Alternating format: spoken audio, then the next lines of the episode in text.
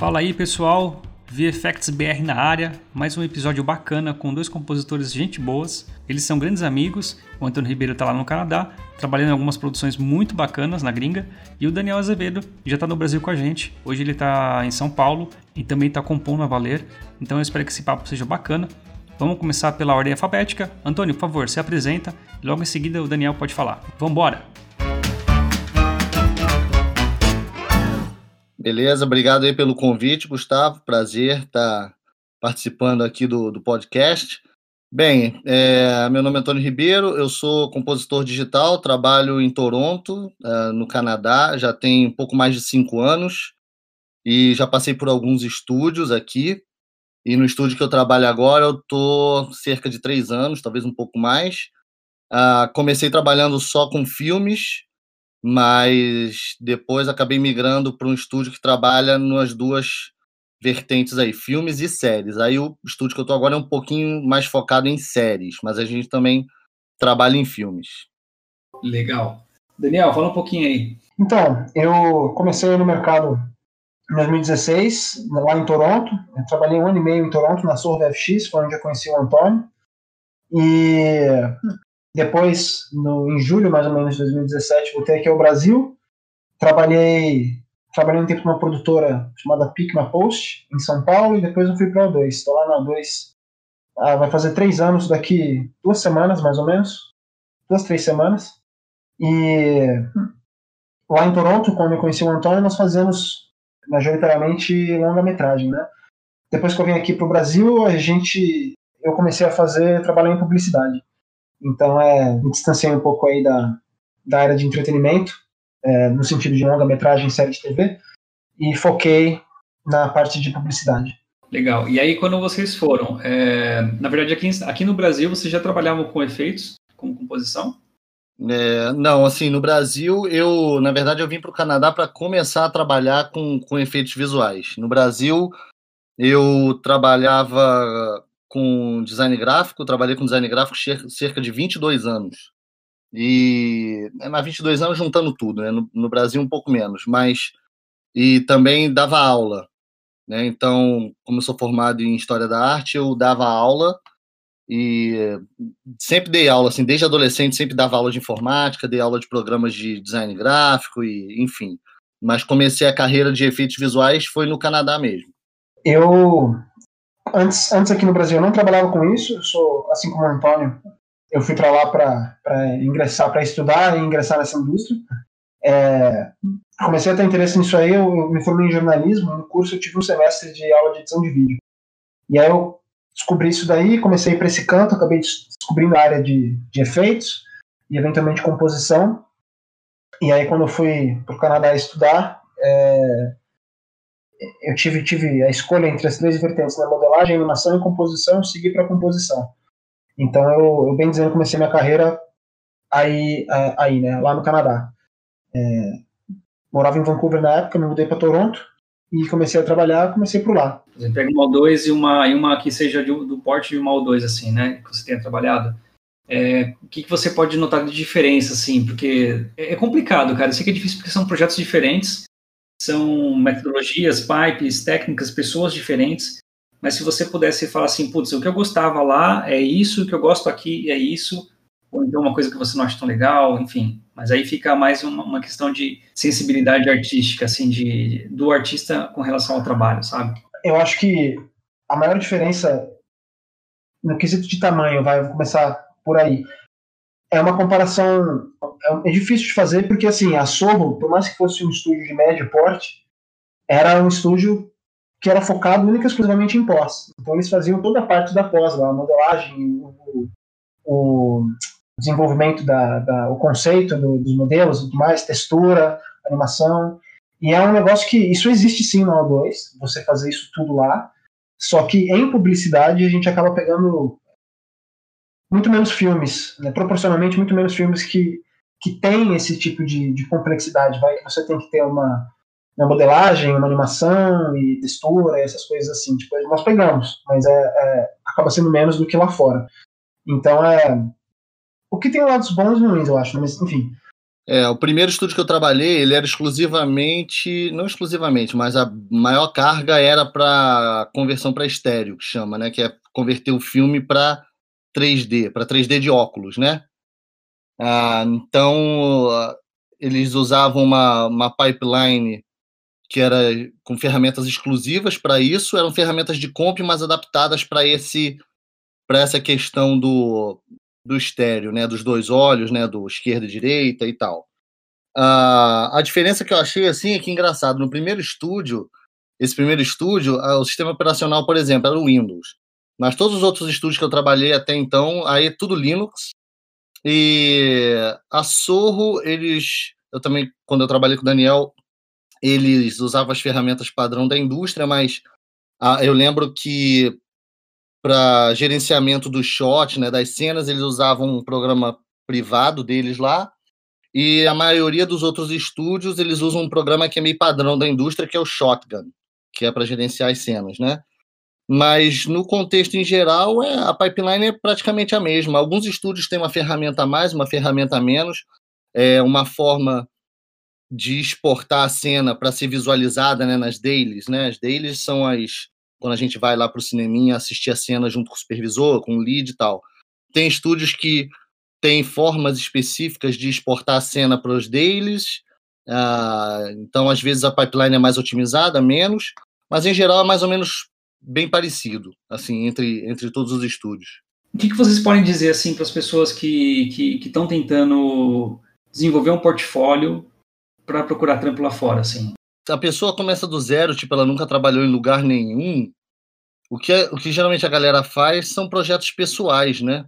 Então a pessoa filma e depois tenta fazer a composição de algum efeito em cima daquilo para mostrar a capacidade técnica que ela tem de integração de um elemento em CG com, com a cena filmada, né? Uh, mas geralmente o que eu já vi muitos muitos fóruns, muitas discussões sobre isso, que um erro assim é, básico que a galera comete é tentar criar coisas muito loucas para mostrar a capacidade de, de, criação dos efeitos. Então, o pessoal quer colocar um raio laser saindo do olho da, da pessoa que está sendo filmada, quer botar uma nave aterrizando no quintal, e aí são objetos assim, vamos dizer, é, fantásticos, né, que não são reais, que tá, é fácil de você. Você pode até ver que tá bem feito, tá bem integrado com a cena, mas você sabe que aquilo ali é uma, é uma coisa falsa. Acho que o grande desafio e o que pode impressionar um recrutador, um supervisor que estiver vendo o seu showreel, é se você consegue integrar objetos reais que foram feitos em CG ou feitos de alguma outra forma naquela cena, a ponto da pessoa que está assistindo o showreel olhar e falar assim, bem, o que, que é CG aqui, o que, que você fez, que eu não estou vendo, entendeu? Se a pessoa não conseguir distinguir o que, que foi feito ali na cena, né, fora coisas espetaculares e raios e lasers, não sei o quê, é, já é um, um bom caminho para a pessoa mostrar que tem capacidade de fazer coisas fotorrealistas, que é o que o, o mercado aqui fora pede, né? Principalmente de filmes e séries, até porque uh, muita parte dos efeitos que a gente faz são efeitos invisíveis, né? Que é uma correção no set, alguma coisa do cenário, uh, sei lá, incluir um, uma marca de tiro na parede, coisas que poderiam ser feitas no set de forma prática, né, com, enfim, com detonadores e outras coisas assim, mas que são feitas em CG depois. Vocês, é, você já teve que limpar a sombra de câmera, cara? Tipo, a sombra do câmera entra no, no ator, assim, já viu isso? Já vi, eu, eu nunca tive que fazer, mas já limpei muito, muita equipe refletindo na porta de carro, refletindo no para-choque, refletindo no, no vidro. É, já fiz, já fiz muito assim. Sombra de, de. Eu vi uma. Quando eu estava trabalhando numa série, acho que é a série do Netflix, chamada V Wars, que no Brasil acho que está com o nome de Apocalipse V. Eu adoro esses nomes. Teve uma cena que era o quê? Era a sombra do, do, daquele microfone do, do boom, do boom mic em cima da atriz, entendeu? Com, com a, o pole, com, com a haste tudo. Ixi, há uma treta, milhões de motion, de, de, de, smart vectors ali, uma doideira. Caraca. Então, assim, mas eu Então é esse tipo de coisa que você vai pegar na, na, vida real, né? Na hora que você trabalha numa. Aliás, eu acho que 90% do trampo é esse. Eu, eu, eu, concordo bastante com o que o Antônio falou. Eu acho que o lance é. São os, os, os, famosos efeitos invisíveis. É bem isso aí que ele falou. Você. Sei lá, cara, não precisa nem ser um negócio super. Super complicado, mas, por exemplo, se você chega num ponto que acho que é um pouco mais avançado para quem está aprendendo, projeção de câmeras. Tem que tirar uma câmera, tem que ter uma ideia do ambiente 3D e, sei lá, substituir alguns prédios no, no, no horizonte da cidade, ou refazer, ou, ou, substituir o céu, alguma coisa assim, sabe? Você fazer uma comp que não necessariamente é, é super complexa, mas você mostra isso aí que o Antônio falou, né? Você consegue colocar um negócio lá e a hora a pessoa vai bater o olho e falar, tá, aí, o que, que tá rolando, entendeu? Isso eu acho que é o, é o, maior impacto mesmo, sabe? E, inclusive, eu acho que esses são os efeitos mais legais de se fazer e de se trabalhar, são justamente esses que são os efeitos invisíveis. Você olha e, cara, e aí, brother, o que, tá. Sabe, sei lá, fazer um modelo de um carro e fazer ele, fazer um blend nele no meio, no meio do, no meio do, do trânsito, fazer umas cenas de cleanup legais. Cleanup também é, é bem da hora, tem uns que são bem complicados e é, é, é, bem satisfatório você ver depois a cena sem o bagulho que você tirou, sabe? E o, e o, quanto, o quanto isso treina seu olhar também, né, como compositor, porque é que nem, vamos pegar aqui um Sky Replacement, por exemplo, de, de exemplo. Quando você troca o sol de uma cena, você tem que pensar em como aquela luz nova vai influenciar essa cena antiga. Se você tira um pôr do sol para colocar um sol meio-dia a pino, cara, olha quanta dificuldade você vai ter para fazer o blend de, de, de, luz, de sombra, é, de tonalidade de, de, de, de, cor, né, de cor mais quente, cor fria. É, é um trampo muito, muito, muito pesado, assim. E se você conseguir fazer uma coisa, fazer uma coisa dessa com qualidade, você com certeza tem um olhar refinado, não só tecnicamente, é um olhar mesmo, né? E aí, tipo, indo nessa onda, né, lá fora também eu acho que acaba existindo um, um, caminho um pouco mais delimitado para quem entra nessa área. Então, o cara que entra no estúdio é, é, verdão mesmo, sem nunca ter feito nada, ele vai fazer rotor, depois vai fazer cleanup, depois vai começar a pegar comp, e aí começa a pegar comp de 3D, sabe, essas coisas assim. Então, é, é, você também, você mostrar que você sabe tecnicamente, você acaba tendo mais chance de, de novo, né, ingressar e, começar a trabalhar. E o basicão mesmo, que acho que também ajuda, é você fazer rotor. Tipo, sei lá, cara, filmar, se filmar andando, sabe, com o shutter alto para não ter motion blur para te ajudar, e mostrar que você sabe fazer, fazer rotor porque aí você, você pode conseguir uma vaga de rotor, e aí você vai subindo a partir daí, né? E sempre falam. E aí, falando um pouco sobre carga horária, overtime, clima e tal, como vocês lidam com essas coisas, principalmente na parte burocrática, né? Porque não é fácil. É, você tá, já está fora da sua zona de conforto e ainda tem que lidar com esse tipo de peso extra. Não, exatamente. Aí eu tento, eu tento balancear isso. Quando é no verão, tipo, ah, você tem um overtime que é muito imprescindível, que tá realmente nos finalmente, ok, você tem que fazer, mas é, eu coloco um limite, eu falo, olha, eu vou fazer só X horas, tá? E aí as pessoas também elas sentem e falam, ah, não, tá ok e tal, porque agora tem tem um povo que, que mora sozinho, divide apartamento com mais 20 mil e, e tá sozinho aqui no Canadá mesmo. Eu tinha um, tinha um indiano que sentava no meu lado que para ele ele tá dentro do estúdio era lucro, porque uh, ele ficava fazendo overtime, quer dizer, recebia, e ele ia para casa e falava: ah, não tenho nada que fazer em casa, eu moro num quarto pequeno, então ir para casa para mim não vale a pena. Aí ele, ele teve vezes dele dormir no estúdio. É, mas aí quer dizer, é uma moleque assim, já é mais novinho, acabou de sair do college, não tem família, tarará, então tudo depende do perfil do artista, né? Coisa que eu acho que, que é, torna isso um pouco mais aguentável, vai, que nem no Logan. A gente sabia que tinha que entregar o filme até o finalzinho de fevereiro, começo de março. Então, assim, beleza, vai ser punk, vai ser corrido, mas, cara, a gente sabe a data de término. Sabe, final de fevereiro, começo de março vai acabar. Então, tá beleza, vai ser, vai ser complicado agora, mas você vê ali a luz no fim do túnel. Eu acho complicado, mais complicado, né, quando, quando beleza, é overtime, mas até quando? É overtime, até, até não ser mais. É. Aí é, é meio desesperançoso, porque, cara, eu vou trabalhar assim, nesse ritmo para sempre, tipo, não stop, aí é complicado. Né? E foi no Cats, né, cara? Como foi no Cats? Cats? A gente entregou o Cats e mesmo assim a equipe ficou lá, mano. A gente entregou em dezembro. Exato. A gente trabalhou em março no Cats ainda, saca? Exato. Meu é, Deus, vocês, as cenas foram pro cinema, depois voltaram para fazer ajuste, depois mandaram, soltaram cópia de novo pro cinema, tipo, é. E para cada, pra cada país onde estreava tinha correções. Mano, doideira, velho. Você merece uma, uma medalha por ter trabalhado no Cats, meu Deus. Caralho, velho. Tava, até falando, tava até falando isso, né, Daniel? Porra, cara. Mano, foi a primeira experiência, fui com Cats, foi. Mano, puta que pariu. Foi na mil. Foi traumatizante, né? Nossa, velho. Não, não foi pior porque tava na Austrália, velho. Então vamos aproveitar um pouquinho a vida, assim. Mas, mano, é, é foda, cara. Caraca, não, não, Gustavo, não fica com essa, não fica com esse, essa mancha no seu coração, não, cara. Eu escutei, escutava umas histórias de horror assim, cara. Tinha, tinha uma, uma menina que estudou comigo na escola, ela tava lá. E aí, às vezes a gente ia tomar café e ficava conversando. Ela falou, cara, durante o Aquaman, teve gente que, tipo, a galera às vezes virava a noite aqui, né? Fazia isso várias vezes seguidas. Teve, teve, teve gente que, tipo, alguns casos, né? A pessoa largar, largar a caneta e ir pra casa e não voltar mais. Tipo, chega, não quero mais, entendeu? Então, é, eu nunca cheguei perto do nível assim, mas caraca, mano, imagina você chegar no ponto que você simplesmente vai embora. Sim.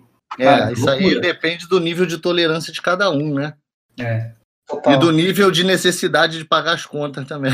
É, é, isso é bastante Mas, por exemplo, tá falando de overtime aí, só para complementar. Durante, é, em maio, eu fiz muito overtime por causa do, da segunda temporada do Umbrella Academy, porque tinha muita cena com muita pessoa em CG, muito efeito, e os efeitos vinham toda hora, corrigia, voltava e tal. Então, assim, é, eu estava trabalhando assim de nove da manhã às nove da noite, todo dia.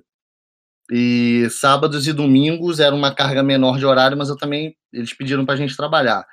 Mas foi isso, desovou aquelas cenas, já aliviou, entendeu? É, foi um crunch time assim puxado, mas não era uma coisa indefinida. Era uma, tinha uma meta, era entregar aquelas cenas numa certa sequência, entregou, acabou. Né? Agora, o problema é, é quando você termina e você já cai num outro projeto que também já está em overtime. Então, né, no estúdio que, que eu trabalho, eu saí do Umbrella Academy, que as cenas tinham terminado e tal, eu terminei minha sequência, caí num outro projeto. E o projeto já estava meio que entrando em overtime. E aí eu avisei o coordenador, falei, olha, não me coloque em overtime não, porque eu preciso ter um break, cara, senão você vou me divorciar. E aí eles eles entendem, eles falam, ah, não, claro, claro, você acabou de sair do Umbrella, tá puxado, tá, tá, tá. Isso, isso é uma coisa assim que eu ia perguntar para vocês, né? Vocês como imigrantes, vocês têm voz de negociação em algum momento? Ou você é aquele contratinho que vocês assinam e estão vendendo a alma? Assim, eu, por exemplo, esse estúdio que eu tô agora, desde o início eu tô como staff, né? Como fixo. A maioria dos outros estúdios é sempre contrato, né? Contrato de três meses, seis meses, ou às vezes um ano, e aí o estúdio fica sempre renovando ah, renova por mais seis meses, ou renova por mais um ano. Isso acaba que gera muita insegurança no artista, né? Então o artista às vezes pode reclamar menos ou reivindicar menos coisa, né? Porque tem sempre medo do, sei lá, do, do, de ter uma quebra de contrato e o estúdio falar, ah, quer saber, a gente não precisa mais de você não, valeu. É, não que, é, como eu sou fixo do estúdio, não possa, o estúdio não possa virar para mim e falar, ah, obrigado, a gente não precisa mais. Claro, né? Não sou concursado público, né? Mas, é, mas os estúdios que contratam assim fixo, digamos que é mais confortável e, e, isso vai melhorando conforme os anos que você trabalha na casa, né? Então você vai conhecendo as pessoas, as pessoas vão te conhecendo e você sabe como lidar com cada pessoa. É, então, na hora de negociar, por exemplo, eu posso falar com o head of comp, posso chegar para ele e falar: olha, eu tô num período da minha vida particular que eu não posso fazer overtime, me desculpa. E aí, como eu já conheço a pessoa e a pessoa já me conhece, ela já sabe que eu eu, eu encarei muito overtime antes e ele fala: não, se o Antônio está pedindo é porque realmente ele precisa, entendeu? Agora, se a pessoa não te conhece, entrou há pouco, ou é um contrato, é mais delicado, né? A pessoa ficar fazendo exigências ou. Enfim. Total. É, a impressão que eu tive também é, é bem isso aí que ele falou, mas acho que o Paul tem de ser meio flexível, assim, né? Se você vai conversa, é, existe, existe espaço, sabe? Mas claro que também tem, tem todas as variáveis que o Antônio mencionou que também são verdade, né? tem que, tem que levar isso em consideração. E dá uma, dá uma queimada de filme assim quando vocês tentam negociar isso? Cara, eu acho que lá fora, nesse aspecto, é um pouco mais controlado porque é esperado que se pague overtime. Houveram casos de, de horror assim lá também que não foi pago. Teve, teve um filme acho que chamado Sausage Party, que foi feito em Vancouver, que, mano, uma galera trabalhou virado, trabalhou pra caralho e não, não foram pagos overtime. Só que assim, isso lá é, é, tem uma chance de dar um dó bem grande. Então é, lá eu acho que é mais aceito que, sabe, você vai pagar overtime se o cara, se, se, o, se o funcionário ficar mais tempo. Aqui é isso aí que, que você falou, Gus. Eu acho que tem um pouco de resistência a isso ainda, sabe? É, eu não sei dizer se acaba entrando numa, numa, numa blacklist da vida, mas eu também acho que deve ter muita gente que acaba não negociando para esse tipo de coisa justamente pelo medo de entrar numa blacklist da vida, entendeu? É, então, assim, vou ficar como tá, não vou levar isso, não vou levar isso para frente, porque, sei lá, de repente os caras me, como você falou, né, eles não, não, não me chamam mais por causa desse tipo de coisa, porque eu vou querer, vou querer hora extra, eu vou querer, sei lá, trabalhar no final de semana e compensar depois, ou qualquer besteira desse tipo, sabe? É, assim, a gente entende das necessidades, né? É, a gente entende que o estúdio tem necessidade e precisa que o artista faça uh, algumas correrias às vezes. O problema é quando isso vira constante, né? E isso vira um default. É. E ao passo que eu acho que é, é, é importante ter esse tipo de coisa, é complicado porque o mercado não é assim. Então é, é uma mudança que é, puta, complicado de acontecer, entendeu? Por mais, por mais certo que esteja complicado de acontecer. É, não, e até que ponto essa pressão, por exemplo, que a gente viu no caso do, do Malcolm, né? Até que ponto essa pressão ela é necessária é, ou quando ela atinge um limiar que, porra, cara, isso é desumano, tá ligado? Isso não se faz, que nem um cara tinha uma cláusula lá contratual de 35 mil de multa. É... Pois é. Mas aí Pô, tem um caso, né? preso, né? né? Ou a pessoa não leu o contrato, né, e não negociou isso na hora, ou sei lá.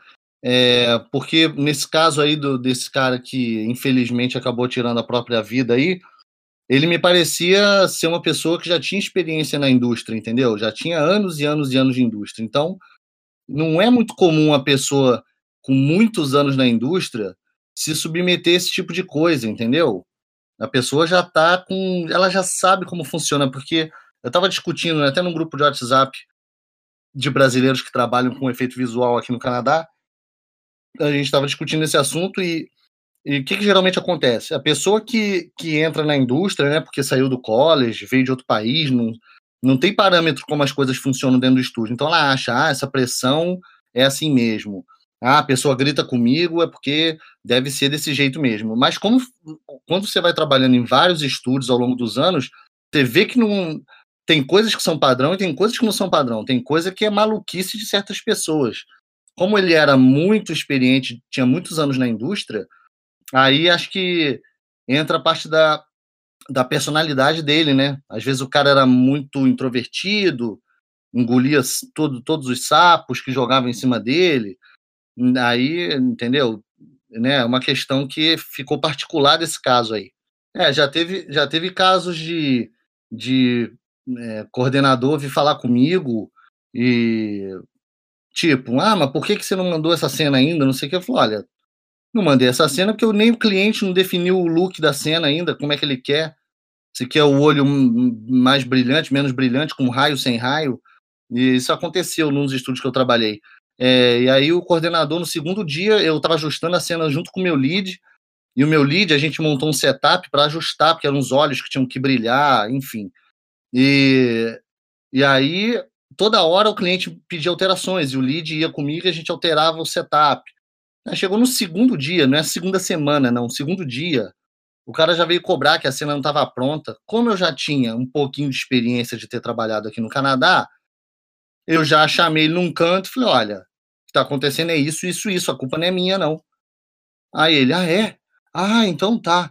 Mas se é uma pessoa que é iniciante, ela engole aquilo e toma a responsabilidade para si e aí, pronto, já é mais uma carga de estresse na cabeça do cara, né? Isso eu acho complicado, porque o, o supervisor devia saber que não era tua culpa. Mas o cara deve ir lá pescar, né? Falar, vamos ver se o cara assume a resposta. Se assumir, beleza. É, é, é, claro, às vezes é desorganização lá entre eles, ou o cara tem uma. Esse coordenador, inclusive, ele era. Ele tinha meio que essa essa característica assim de vir já botando pressão. Só que bem, tem duas coisas nesse caso. Eu já não era tão novato na indústria assim, e eu já tenho uma certa idade, né? E a idade traz uma experiência também, né?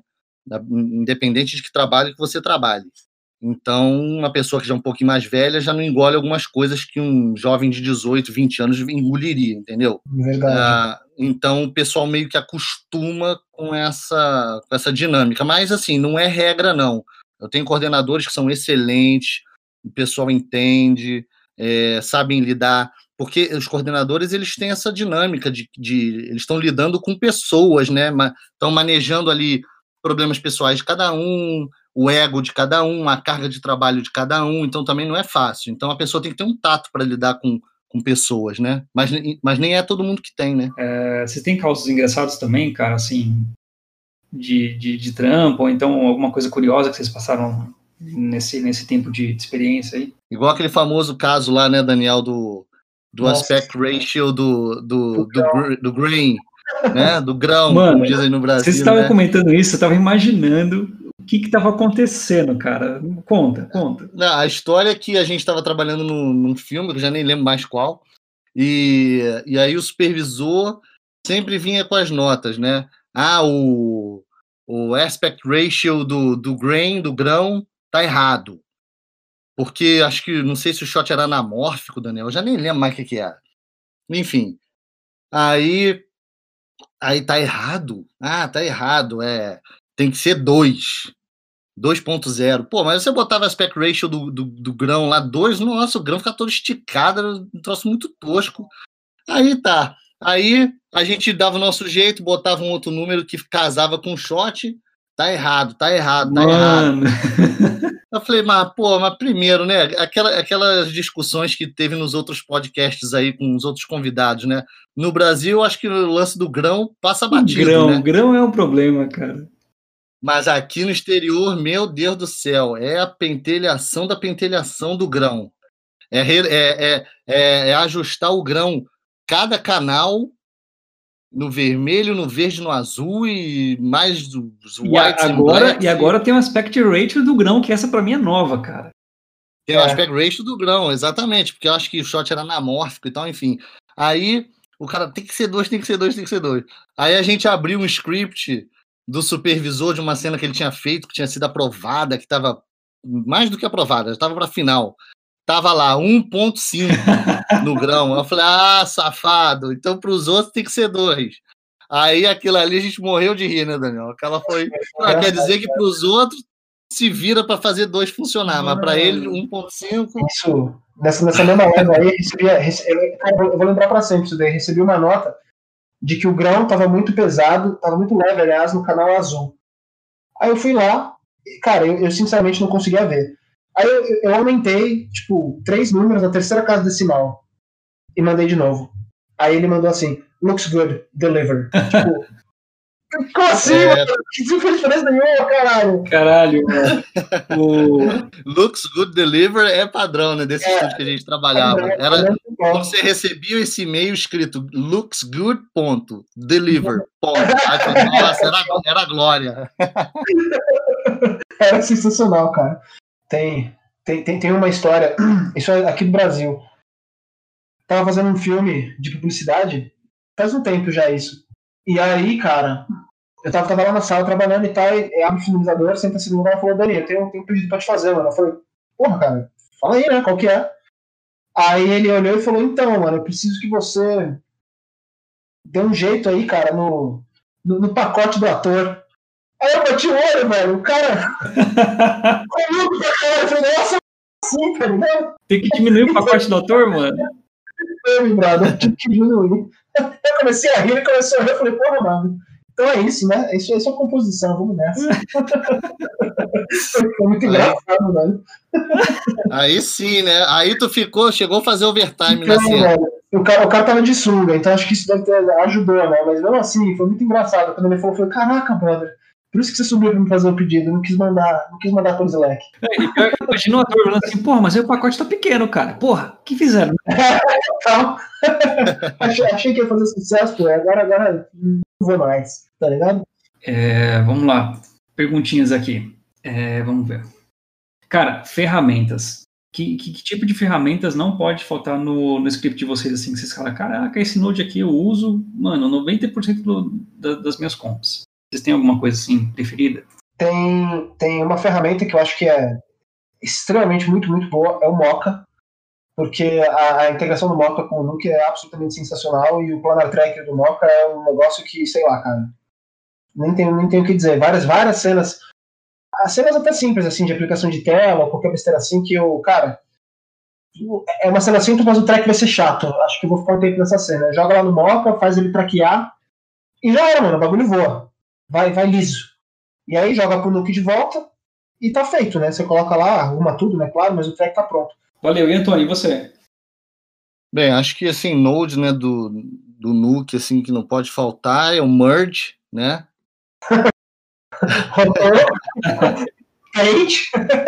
Não pode faltar, né, cara? Right, é, read. Uh, é, pô, esses daí são fundamentais. Não, mas é, de, dependendo muito do caso, né? É, o Daniel tava falando aí questão do Moca, né? Que o Daniel já tá brasileirando aí tudo, já fala Moca, fala Moca, fala Rotô.